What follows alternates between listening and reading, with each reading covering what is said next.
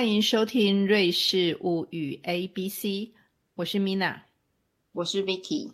呃，我们今天呢要来到字母的一，那我们的瑞士物语要以二十六个字母来展开每一个主题，所以前面几集我们从 A 艺术，然后谈到呃 B 就是政府。然后 C 跟 D 到了一，我们今天很高兴，我们要谈的是教育。然后这个主题要由呃 Mina 来为我们分享。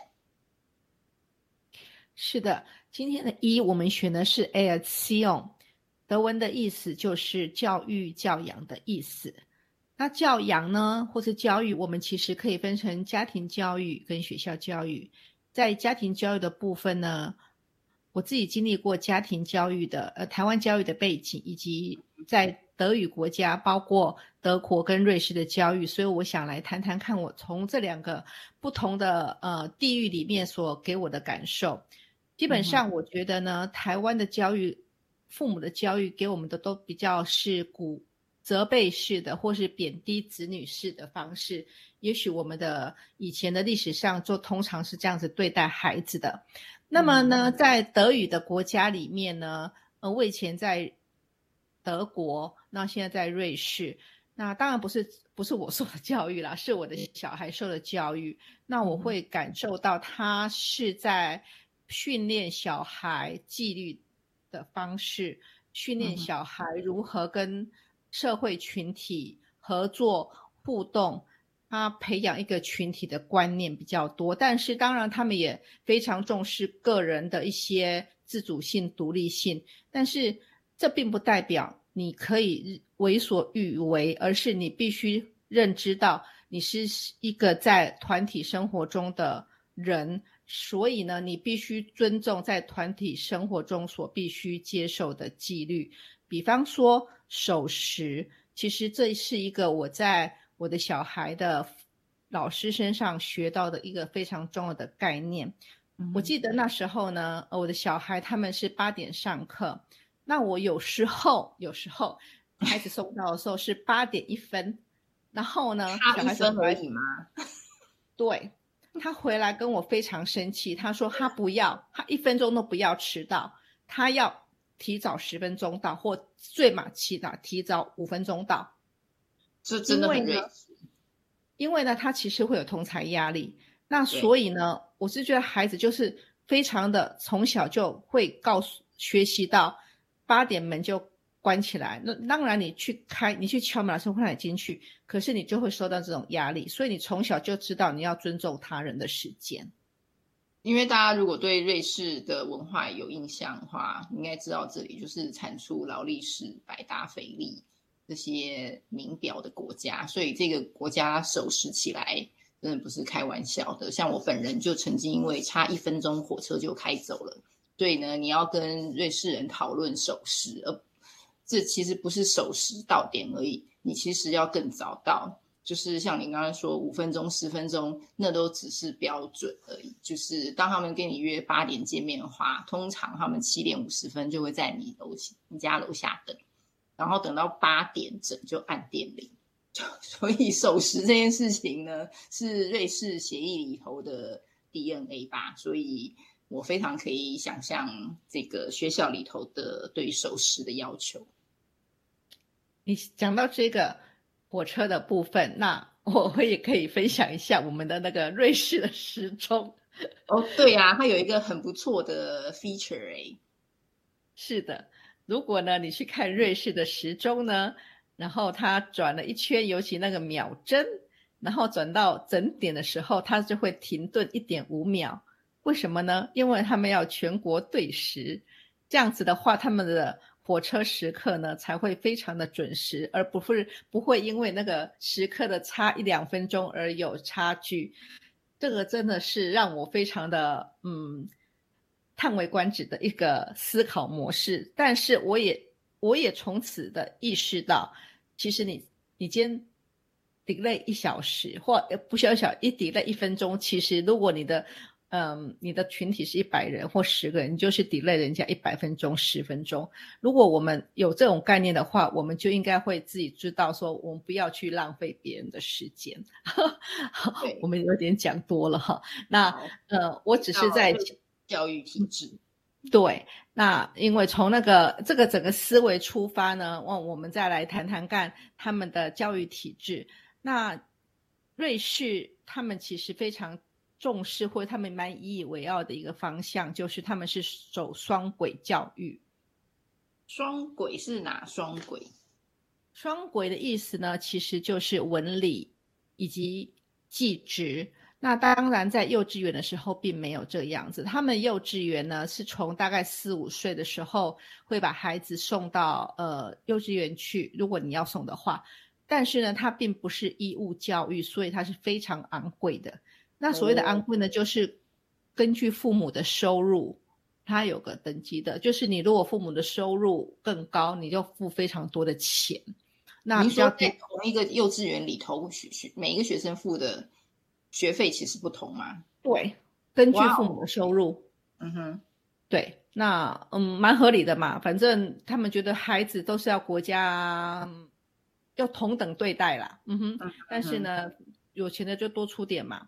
然后呢，嗯，一直到大概之后呢，六七岁的时候就去上小学。那小学的时候，一直到十五岁呢，就是中学的第一阶段，这是属于义务教育。那在学校的时候呢，其实你可以常常看到他们是重视很像运动啦、音乐啦、艺术啦这些，他们其实是生活的一环，并不是说只有课业的成绩。呃，运动其实反而是这边的重点学习，呃，是学习吗？你你今天会去打网球，会跑步，会游泳，好像应该才是学生应该要会的事情，这样子，不是只有坐在嗯课堂上教室里头听课的，对那些课业成绩，那那个。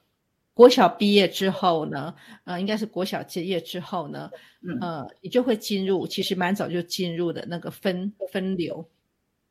分流的意思说分理，呃，文理跟分技职这样分两个对对，那而且呢，这个东西还还是由老师来决定的，老师会根据学生的性向，呃，他们的呃表现，他们的学习态度。来推荐你要不要进入去念下一阶段的中学。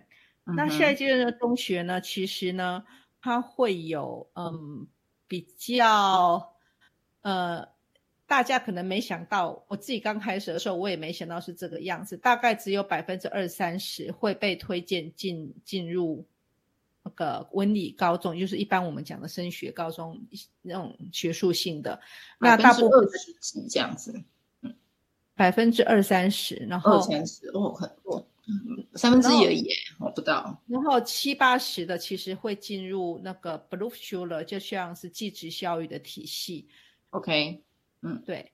可是如果学生呢觉得说，哎，我还是想要想要，老师没有让我去，不推荐我去，你还是可以去念文理高中。那么你就要去考试，你如果考试过了，你还是有机会可以去念高中的。那嗯，其实算是中学的第第二阶段啦。那呃，像这边呃，我再补充一点是，其实像这种中小学的那个主管机构，基本上是帮，呃，就是并不是一个联邦事务，是每个邦来决定的。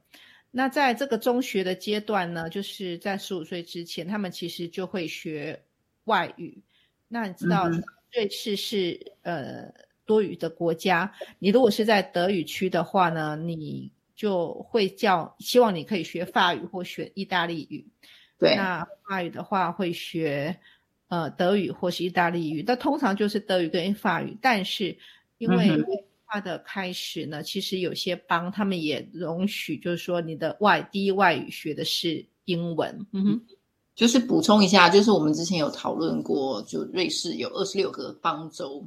然后有一个联邦政府，就是中央政府。那联邦政府就是中央政府掌管的，像外交事务跟国防事务。但是至于教育的话，它其实是分权到各个邦州，各个邦州可以独立的来决定它这个邦州里头的教育制度。也就是说，有些邦州觉得他们不需要把英文纳入学生的必要学科，但是有些邦州比较有国际化需求，像苏黎世跟巴塞，他们就会认为我们的孩子应该要。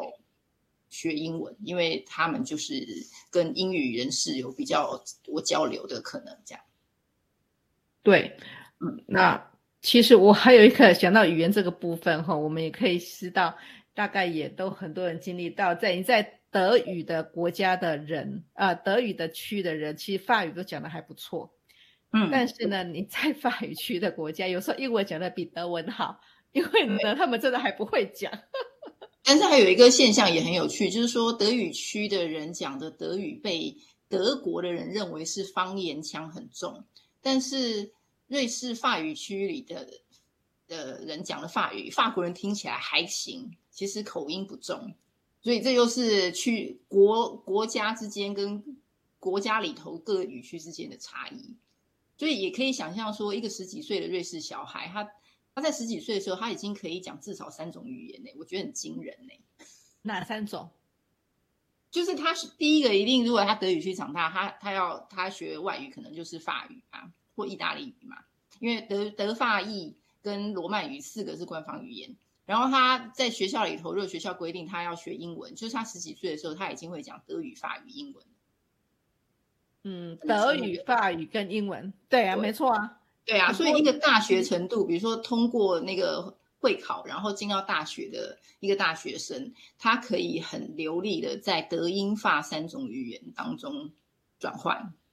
这个我觉得是瑞士作为一个小国，又位在欧洲核心地位的一个一个国家的竞争力，也就是语言能力。这个你你放眼望去，欧洲其他国家人，其实我觉得还蛮独特的啦。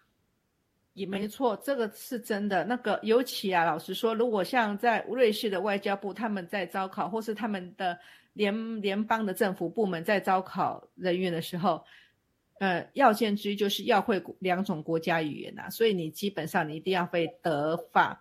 我刚刚虽然开玩笑的说，哎，波这是法语区的人很很很多不会讲嗯德文，但是呢，如果你要进入联邦政府工作，你就起码要要会德法两语。当然了，可能是。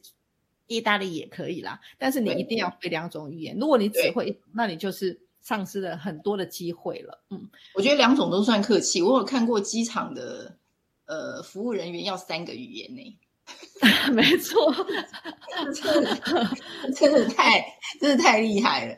好，总之他们就是刚刚说呃双轨教育嘛，那可不可以再跟我们说一下继职教育的部分？呃，好啊，继职教育呢，其实在这边是非常的备受重视的，因为你也知道，百分呃一半以上的人都是走上这个系统。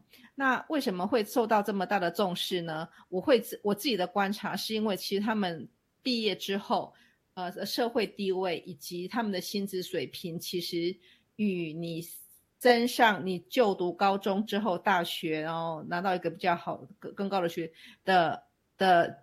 薪资是其实是所差相差无几的，那所以呢，呃，他也会鼓励说，你必须要告，嗯，发展自己的信箱。如果你就是并不是那块读书的料，那么你就好好的去把你的手艺做好，你的嗯技术练好，那么你其实也可以享有很好的生活。我可以分享一下我自己认识的呃瑞士人，他们可能二十十五岁。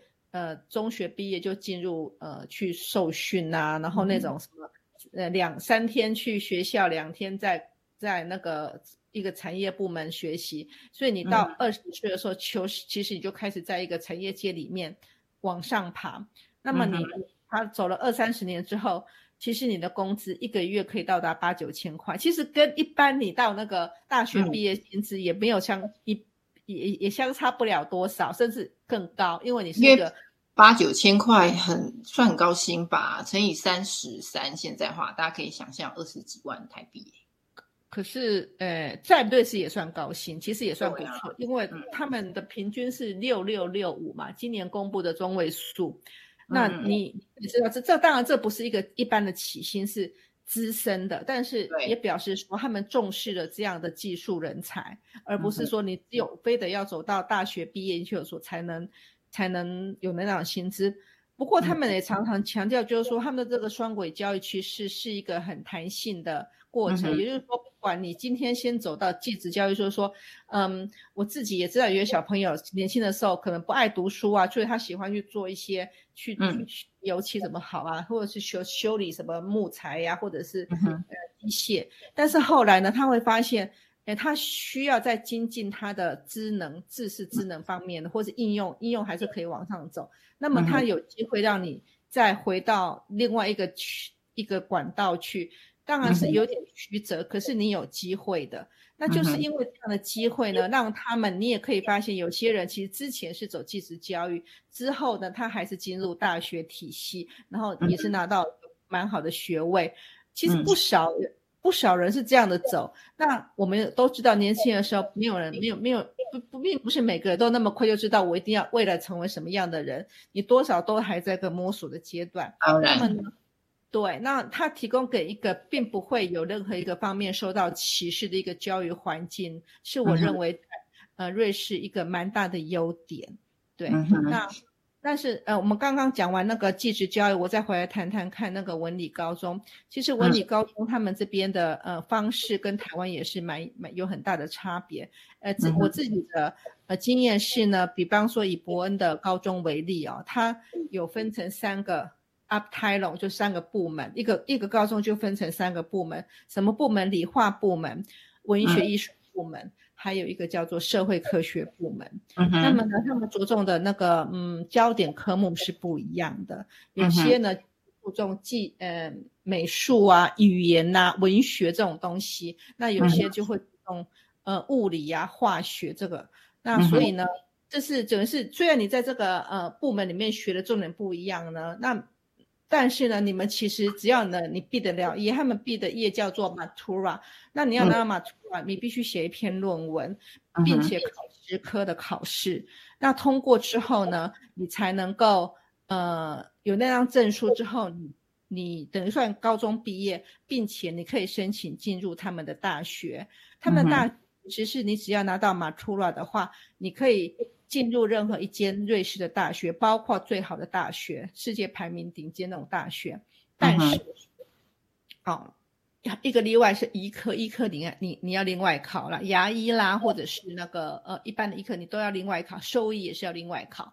可是呢，其他的就算再好的什么呃工业工程啊，什么呃机械工程或是资讯工程，你你是可以申请就就进去念，那并不代表，但并不代表你进去念你就毕得了业。你在第一年的时候，你会被人家大幅筛筛下来。一般呢会离开，离开代表有各种可能性。第一个是你自己觉得说啊，这个所学不是你所喜欢的，那你就自己退出了，或者是说呢，你觉得太难了，你你自己自认为你没有办法学习下去，你也退出，或者是呢，你真的就是考了试你没有过关，你退出了，都有各种可能性。可是嗯哼是让有将近一半的会被刷掉。所以呢，他们的第一次的淘汰的机制发生在第一年，不管是哪个学校，尤但是尤其是 ETH 跟 EPFL 这两个嗯学校呢，在第一年淘汰其实是很很很重的。那淘汰之后的学生呢，他们其实可以嗯去，还是可以拿他们的马托尔成绩去申请别的学校，他们会进入别的学校。那有很多人，他们可能就可以进，因为这两个学校都是理工科嘛，他们可以进入其他的呃理理应用性的大学，或是他们转了其他的呃科目去念，这是一个非常宽广的可能性。嗯嗯，所以刚刚有提到那个 ETH，可能要稍微解释一下，那就是苏黎世联邦理工大学，那就是全球顶级的理工大学，而且是爱因斯坦的母校。然后爱因斯坦其实也是从德国来瑞士的留学生，然后他也是必须要通过你刚刚说的 MATU 哈，M A T U R A 对吗？就是类似像大学会考这个这个考试。所以他那时候来，除了考德文，也要考法文，因为他如果想要在瑞士上大学，他必须要通过两种以上的语言考试，然后才能符合呃参加 Matura 考试的资格。然后考过以后，他才终于进到了 ETH，就是相当于美国的那个 MIT，哦，那个麻省理工学院这种。然后这个学校现在就是据说是诞生了相当多的诺贝尔奖的得主，超过二十位吧。所以这个顶尖的学校就是 ETH。还有，这是在德语区，那另外一间 EPFL 是法语区的。然后另外顺便一提哦，呃，因为德语区的是欧陆第一名校，是号称欧，也真的是欧陆第一名校，所以他们也吸引了欧洲的德语系的国家的顶尖优秀学生，所以他们把德国跟奥地利的学生都被吸引来了，而且他的学费好像意外的不贵耶。意外的低廉，好吗？不是不贵，你太客气。意外就是在苏黎世这个地方念书，然后他的学费竟然不贵耶！我竟然不贵，不贵的程度到什么程度了？可以跟各位报告，比台湾还要便宜。大概是多便宜啊？呃呃，应该讲哈，不但不不到不到一千块钱瑞郎啊。那一千块钱瑞郎是多少？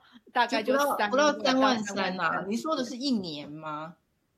一个学期啦，一个学期也很便宜，好吗？我们一个学期在，因为在苏黎世这个算是全世界最贵的国家之一吧，呃，城市之一吧。嗯，是，呃，基本上呢，他的一个学期的学费就是你一个月的生活费的意思而已啦，还不用。